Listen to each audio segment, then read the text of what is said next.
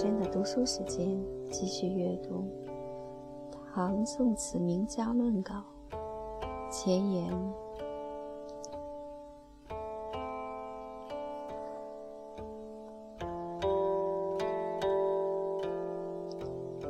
三，唐人流血在敦煌，想象当年做道场。外地佛经杂艳曲，溯源应许道凄凉。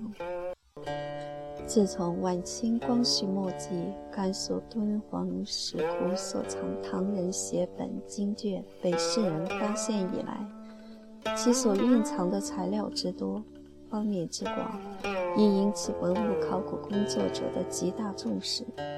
近数十年来，研究考察敦煌文物的著作。一直层出不穷，其所探讨的问题之深细精微，早已形成了所谓的敦煌学。这里，我们仅想从敦煌写卷中所保存的曲子的情形，来看一看此之兴起盛行与当时的佛教、道教有些什么关系。原来，在敦煌所发现的残卷中，有几点颇为值得注意的现象。其一是有不少曲子的曲文，也就是早期的词，都是经佛教僧徒抄录，而且都是与佛教典籍及歌记抄写在一起的。香港饶宗颐教授于1967年至1968年间受聘于法国国立科学研究院。在欧洲滞留九个月，得遍兰法经国立营图书馆及伦敦大英博物院所藏敦煌写卷，详加解看，写有《敦煌曲》一书，于1971年在巴黎出版。书中对于词之起源与佛曲之关联，曾予以特别之注意，对有关资料考录甚详。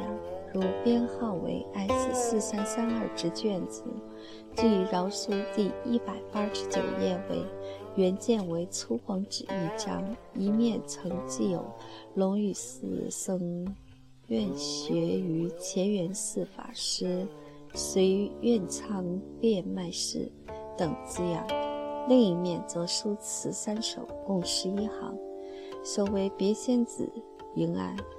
即任二北敦煌曲教录所收，此时模样一首；次为菩萨门，即任书所收，枕前发尽千般愿一首；三为九泉子，仅数句而已，两面笔迹相似，可知此三词乃寺院僧徒之所抄写，且将菩萨二字省写作抄抄。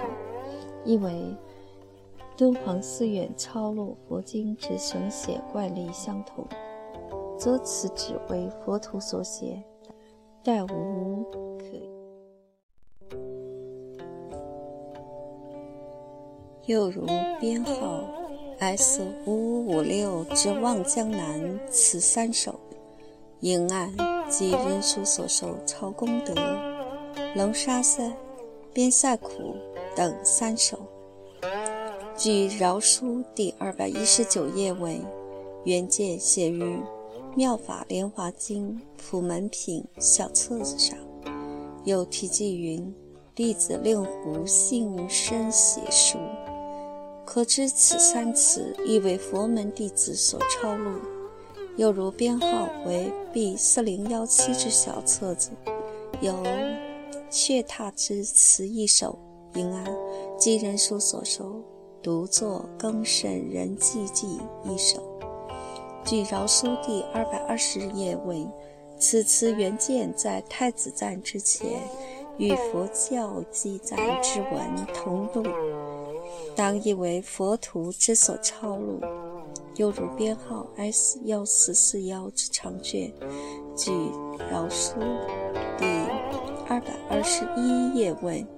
原件正面抄立中节抄卷二，自世德部至立生部卷北抄安散文、患难乐文及寄语与燃灯文，空数行，下皆书。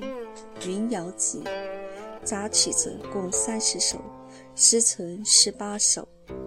银案及云瑶集之前十八首，所收排调为《凤归云》四首，《天仙子》二首，《竹枝子》二首，《洞仙歌》二首，《破阵子》四首，《浣溪沙》二首，《柳青娘》二首。亦与佛教祭文同录，想以为佛徒之所抄写。从以上这些实例，我们已可见到当时俗曲之流传，必然曾经与佛教结合有密切之关系。何况佛徒们还不仅抄录俗曲而已，有时他们自己也写作俗曲，如编号 B 三五五四之卷子。据饶书第一百九十五页尾，其上有序文一篇，云：“今上河西道截图公德正吉祥瑞五更传，兼十二时，共一十七首，并序。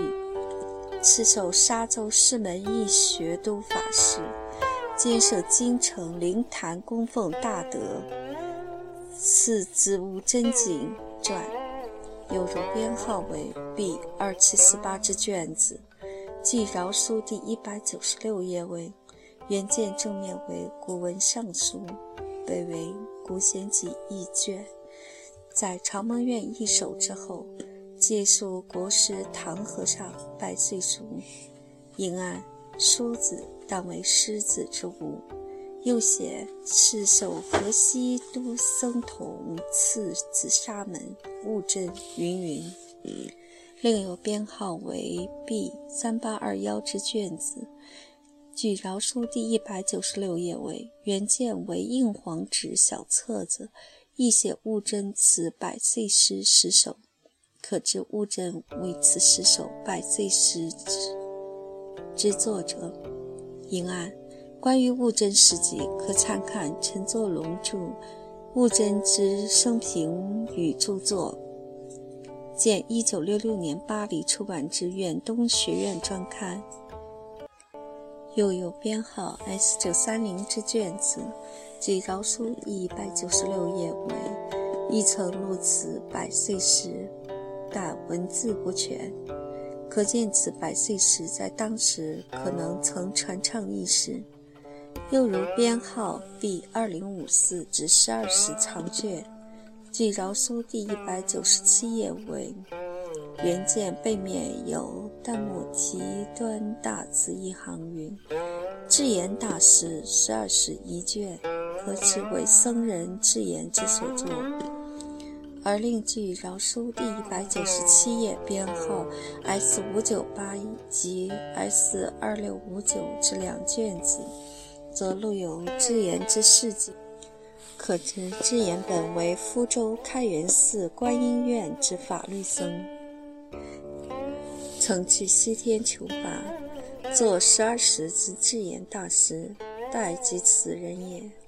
而除去寺院佛图抄录及写作俗曲之资料以外，我们还可以从敦煌卷子中看到一些寺院表演乐舞之记叙。据饶书第二百二十一页，在编号 S 三九二九之卷子，写有节度押牙之进行都料董宝德等建造兰若功德颂文，云又于枯雨讲堂后建此普净之塔，原著。四壁图绘云云，门开慧人，窗或慈云，清风鸣金铎之音，白鹤修玉毫之舞，果唇凝笑，眼花勾于花台，莲姐将然披叶文于叶作，饶是以为。有“眼花勾于花台”一句，可知盖当时皆演花舞勾兑。又云：正值宋时十号，冒风筝影大曲中之舞曲六种，有这支舞、花舞。知花舞，敦煌佛窟于做功德时亦表演之。因按江村丛书所收《冒风筝引大曲》卷二，对于花舞勾兑之情形有详细之续写，可以参看。又如编号 B 四六四零之卷子，据饶书第二百一十四页为。在所写诸账目内抄有宝记宝夫子往河州时那鲁酒回复七律一首，其中有“意寄参坛夜相回，笙歌烂漫奏清悲”之句，可以想见当日河西一带歌舞繁华之情况，亦可知。清悲乐在敦煌当日必曾盛行一时。从以上所引敦煌卷子中的资料来看，足可知当时之俗曲歌舞确实曾与寺院僧徒结合有密切关之关系。此种关系之形成，可以说是既有其历史之渊源，亦有其社会之因素。先就历史之渊源而言之，则僧人之从事于乐曲之创作者，盖早自其良之际便已有之。如全其诗卷一载有其五帝之孤克勒一首，有卷四载有释宝乐之孤克勒二首。据乐府诗集卷四当孤克勒题解。引古今乐录云：“孤客乐者，其五帝之所至也。帝不衣时，常有凡邓登座以后，追忆往事而作歌，是乐府令刘繇管弦批之教习。周岁阴暗。”原文如此，或为岁字之物无成。有人岂是宝月善音律，帝使奏之，行日之中便就协和。宝月又上二曲，因按五帝所作一曲为五言四句一章，宝月所作二曲则每曲各为五言四句二章，共四章。又如《钱粮诗卷十三》载有释法云之三周歌二首，据乐府诗集卷四八三三周歌题解言古今乐录云：三周歌者，三客属有八零三江口往还，因共作此歌。其就此云：提将别宫来。梁天监十一年，武帝于越寿殿，道义净流十大德法师设乐，是人人有问，引经奉答。此问法云：闻法师善解音律，此歌如何？法云奉答：天乐绝妙，非肤浅所闻。余为古词过之，未神可改否？赤云：如法师语音。法云曰：因欢会而有别离，题将别，可改为欢将乐。又如乐府诗集卷四六《奥农歌》题解，亦曾有古今乐录云。二龙歌者，近石崇立珠所作，为四部色南风一曲而已。后借龙安初民间歌谣之曲，两天监十一年，武帝敕法云改为相思曲。从这些技术可知，齐梁人迹的僧人，既精于音律，且常参与歌曲之创作。盖僧人传法，原集重视转读、倡导、歌拜、赞颂等音声之感悟。据高僧传之论述，因为中途。对梵唱之注意，盖始于为陈思王者朝职，庆于晋宋之间。如佛法教、知坛乐、释法平，是僧饶诸僧，皆以善于转读倡导名著一史。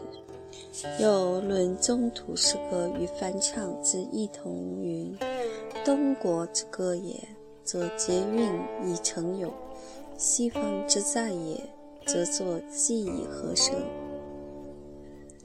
虽复歌赞为书，而并以谐谐中律，夫名工商，方乃奥妙。故。奏歌于经时，则谓之以为乐；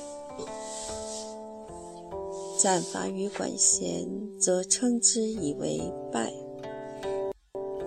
高僧传卷十三。翻唱之风既行，僧人只习于音律者，乃日中。齐梁之际的释宝月、释法云等之名闻帝王，改制歌曲。便是很好的证明，所以唐代寺院僧徒只往往抄写及创作所许，原本是自有其一段历史之渊源的。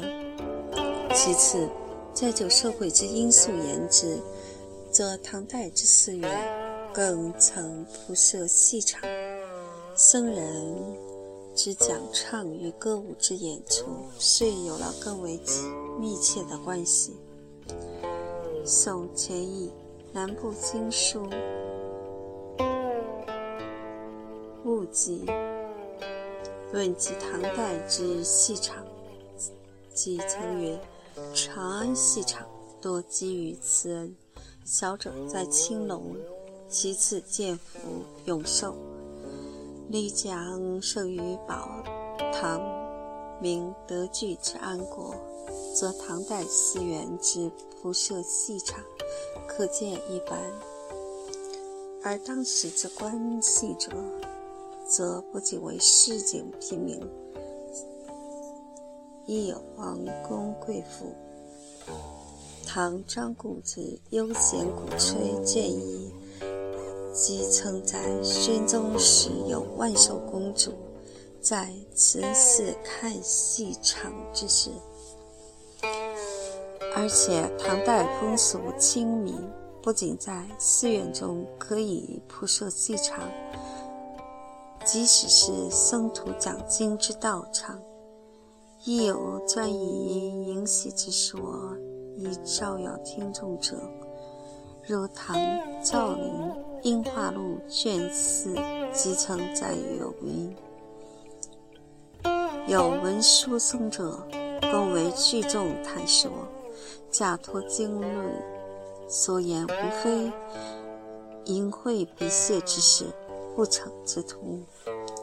正向鼓吹佛术，渔夫野妇，乐闻其说，听者田燕，四舍瞻礼重逢，呼为和尚，教教坊笑声起调，以为歌曲。在这种社会风气之下，则佛教僧徒之唱曲、作曲，甚至扮为排忧之戏，当然便都是一种自然的现象。在敦煌卷子《木莲变文》第三种之背面，即曾写有法律德容长、紫罗鞋俩僧。僧正圆清唱，飞绵灵背，有金刚长扇，有手成及法与道音歌唱白莲花，黄化佩，均各得不若干尺，受皆异。南不兴说，以及更再有道无和尚上堂戴莲花笠。披兰指节、击鼓、吹笛，口称卢三郎之技术。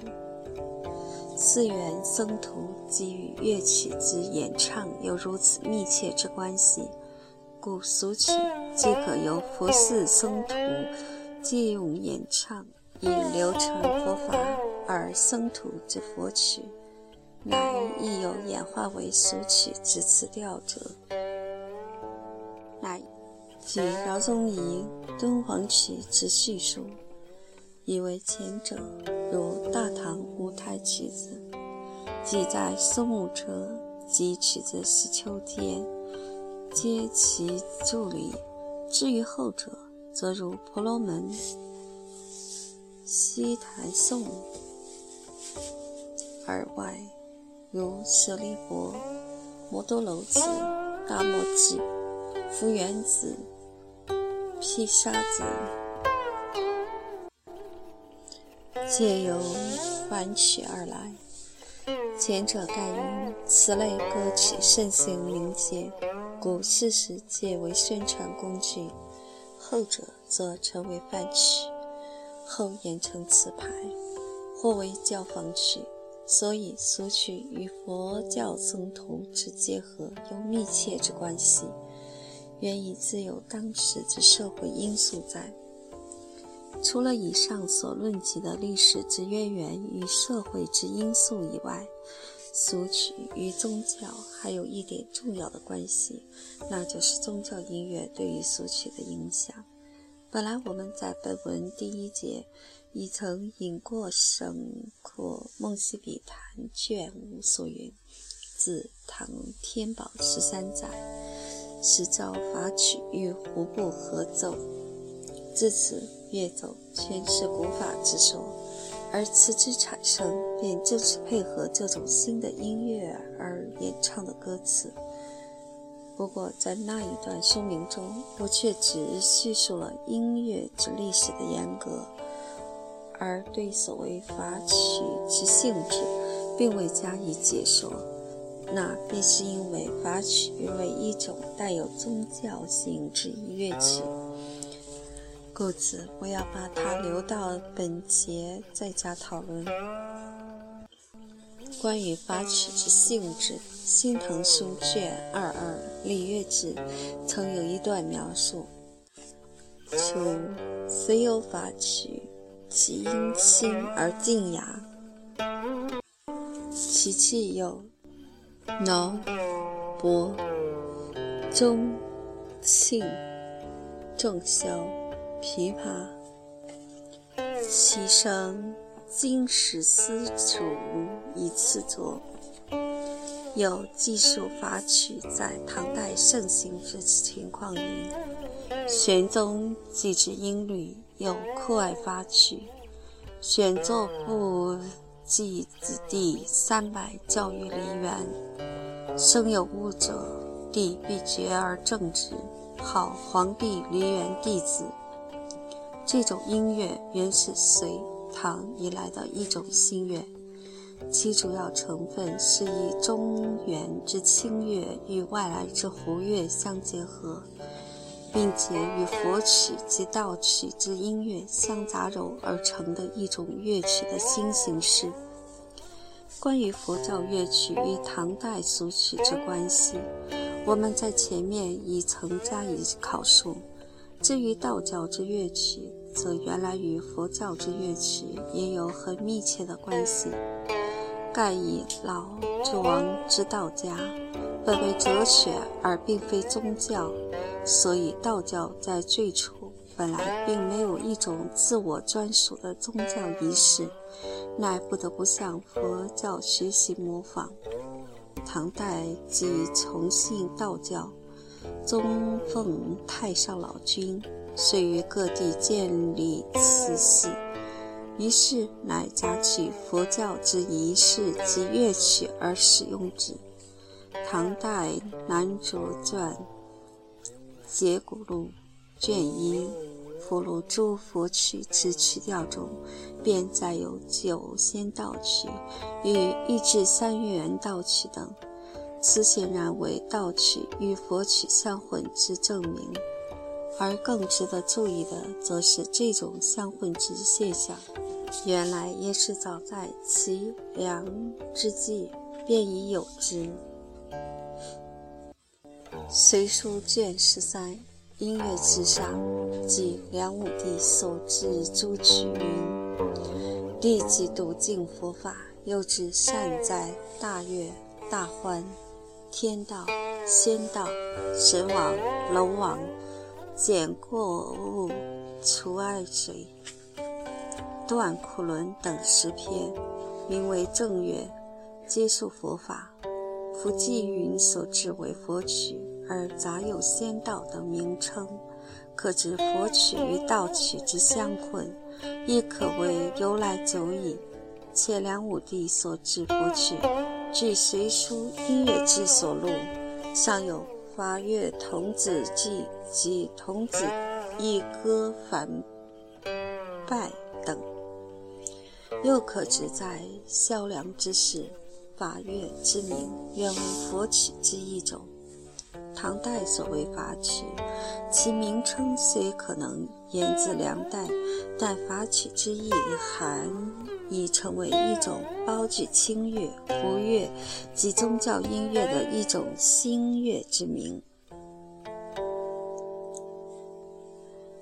与梁代狭义之法乐已有了很大的区别。丘琼孙在其《法曲》一文曾为法曲做一总结，说法曲包含的内容非常广泛，有汉。晋六朝的旧曲，有隋唐两代的新声，有香和歌及无声息曲，有活泼化的道曲、佛曲化的中国乐曲，有华化的外来乐曲，古今中外无所不包，雅乐、俗乐、歌曲、舞曲、声乐曲、器乐曲，无不具备。把这些性质不同、内容不同、旋律不同、感情不同、风调不同的种种乐曲，用法曲的乐曲去演奏它，用法曲特有的风格去演奏它，这样便形成了唐代如火如荼的法曲。《中华文史论丛》第五集，而我们所讨论的词，就正是隋唐以来与这种新音乐的曲调相结合而演唱的歌词，则其音声之美妙，足以吸引当时之诗人文士，竞相为之谱写歌词的盛况。当然，也就是可以理解的了。而敦煌佛窟中佛曲与俗曲杂抄的情况，便正是当日宗教乐曲与俗曲有密切之关系的一个最好的说明。一九八四年二月，写于加拿大温哥华。